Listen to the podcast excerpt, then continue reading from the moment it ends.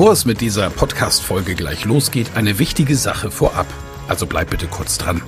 Wieso hörst du diesen Podcast? Weil du dich mit Rhetorik beschäftigen willst, ja. Aber willst du dich selbst darin auch verbessern? Selber an dir und deiner wichtigsten Fähigkeit für Erfolg arbeiten? Das Anhören meines Podcasts wird dich dabei unterstützen und auch gleich wartet wieder eine spannende Folge auf dich. Aber ehrlich, wirklich voranbringen wird dich meine Empfehlung an dich jetzt. Das kostenfreie Live-Rhetorik-Training mit mir, Michael Ehlers, Rhetoriktrainer. Darin erfährst du, wie du Redeangst besiegen kannst, was du tun kannst, um andere Menschen zu überzeugen, welche Tricks die Profis nutzen, um in allen Situationen Sicherheit auszustrahlen, mit welcher innovativen Methode du über dieses Training hinaus am Ball bleiben und deine Rhetorik in der Praxis trainieren kannst. Sei also dabei. Pausiere gerne die Folge und gehe auf www.rhetorikheld.de. Diese Website findest du auch in den Show Notes. Wir sehen uns dann. Ich freue mich riesig drauf und jetzt viel Spaß bei der Folge.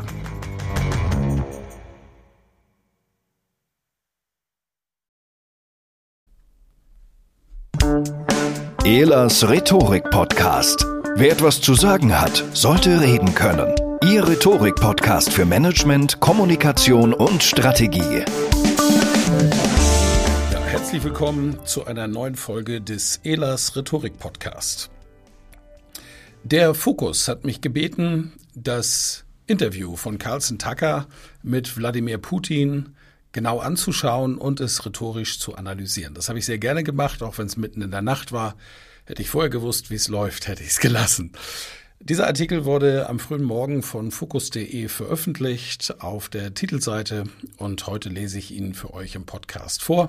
Die Podcasthörer hören, auf YouTube gibt es eine Videoversion. Und ich starte mit dem Vorlesen. Analyse von Michael Ehlers.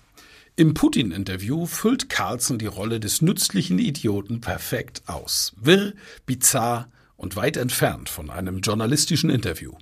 In der Nacht zu Freitag veröffentlichte der rechte US-Moderator Tucker Carlson sein Gespräch mit Wladimir Putin. Dabei schrumpfte Tucker vom Top-Journalisten zum Moderatorenstatist und mutierte für Putin zum nützlichen Idioten. Das war kein Interview. Das war ein Tauschgeschäft.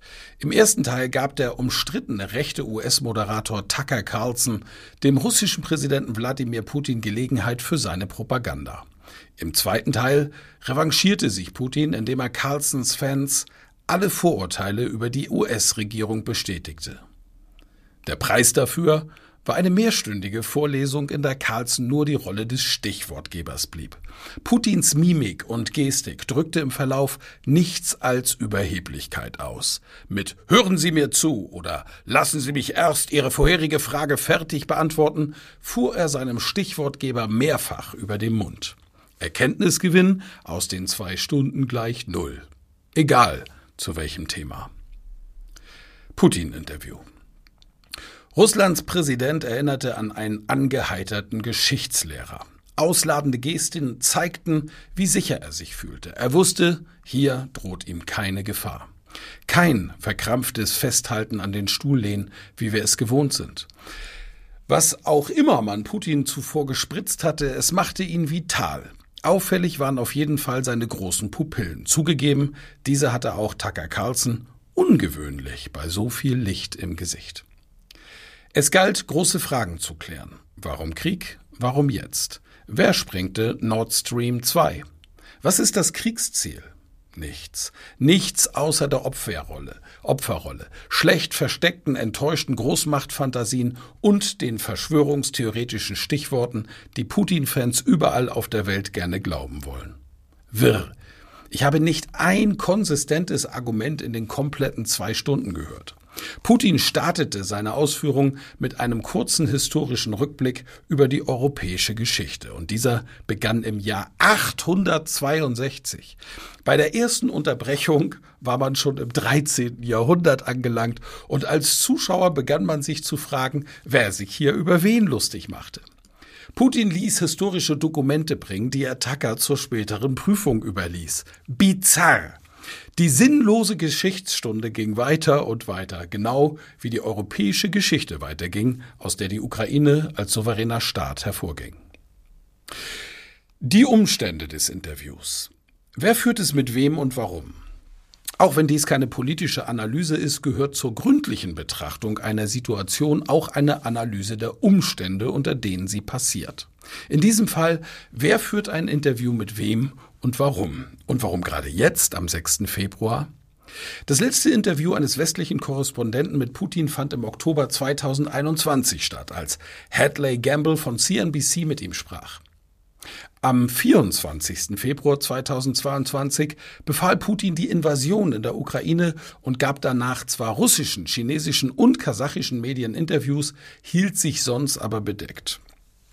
Zwar habe es auch danach Anfragen gegeben, aber der Pressesprecher des Kremls Dmitri Peskov erklärte dazu, was die Länder des westlichen Kollektivs betrifft, können sich große Netzwerkmedien, TV-Sender und große Zeitungen in keiner Weise rühmen, wenigstens den Anschein von Neutralität in ihrer Berichterstattung zu wahren. Es handelt sich hierbei um allesamt Medien, die eine äußerst einseitige Position einnehmen. Natürlich besteht kein Wunsch, mit solchen Medien zu kommunizieren, und es macht kaum Sinn, und es ist unwahrscheinlich, dass es von Nutzen sein wird. Zitat Ende. Ziemlich eindeutig, oder? Tucker Carlson, der nützliche Idiot. Das heißt natürlich auch, dass man sich vom Interview mit Tucker Carlson einen Nutzen verspricht. Die Rolle des nützlichen Idioten, übrigens ein Zitat von Hillary Clinton, hat Tucker Carlson sehr gut ausgefüllt. Putin verzichtet für das Treffen auf einen seiner überdimensionierten Tische, an denen er sonst seinen Stab empfängt. Stattdessen wurde in einem pompösen Barocksaal eine intime Kaffeehaus-Gesprächssituation simuliert, in der die beiden sich halb zugewandt gegenüber saßen. Putin lässt diese Nähe zu, weil er wusste, dass er keinen kritischen Journalisten, sondern einen verschwörungsgläubigen Steigbügelhalter vor sich hat zum Moderatorenstatist geschrumpfter Top-Journalist. Ein sehr entspannter Putin durfte sich seine Fragen selber stellen, und das hat er die ganze Zeit gemacht, und der zum Moderatorenstatist geschrumpfte Top-Journalist übte derweil drei Gesichtsausdrücke. Das große Hä, albernes zustimmendes Lachen und die große Überraschung.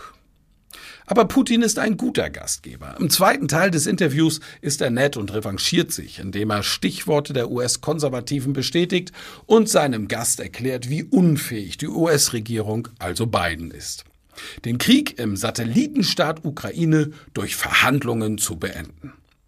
Russland ist unschuldig. An allem. Immer. Zum Schluss ging es um die großen Themen, um Gottes Werk in der Welt, um die russische Seele und um von Elon Musk in menschliche Gehirne eingepflanzte Chips.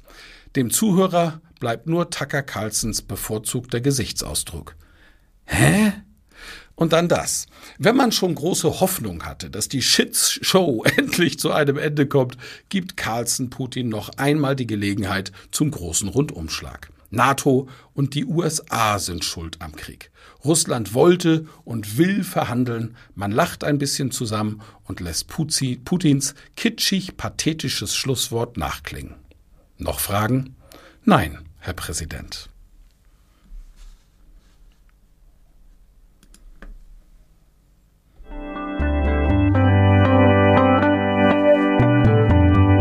Vielen Dank fürs Zuhören. Mehr Informationen unter www.rhetorik.me.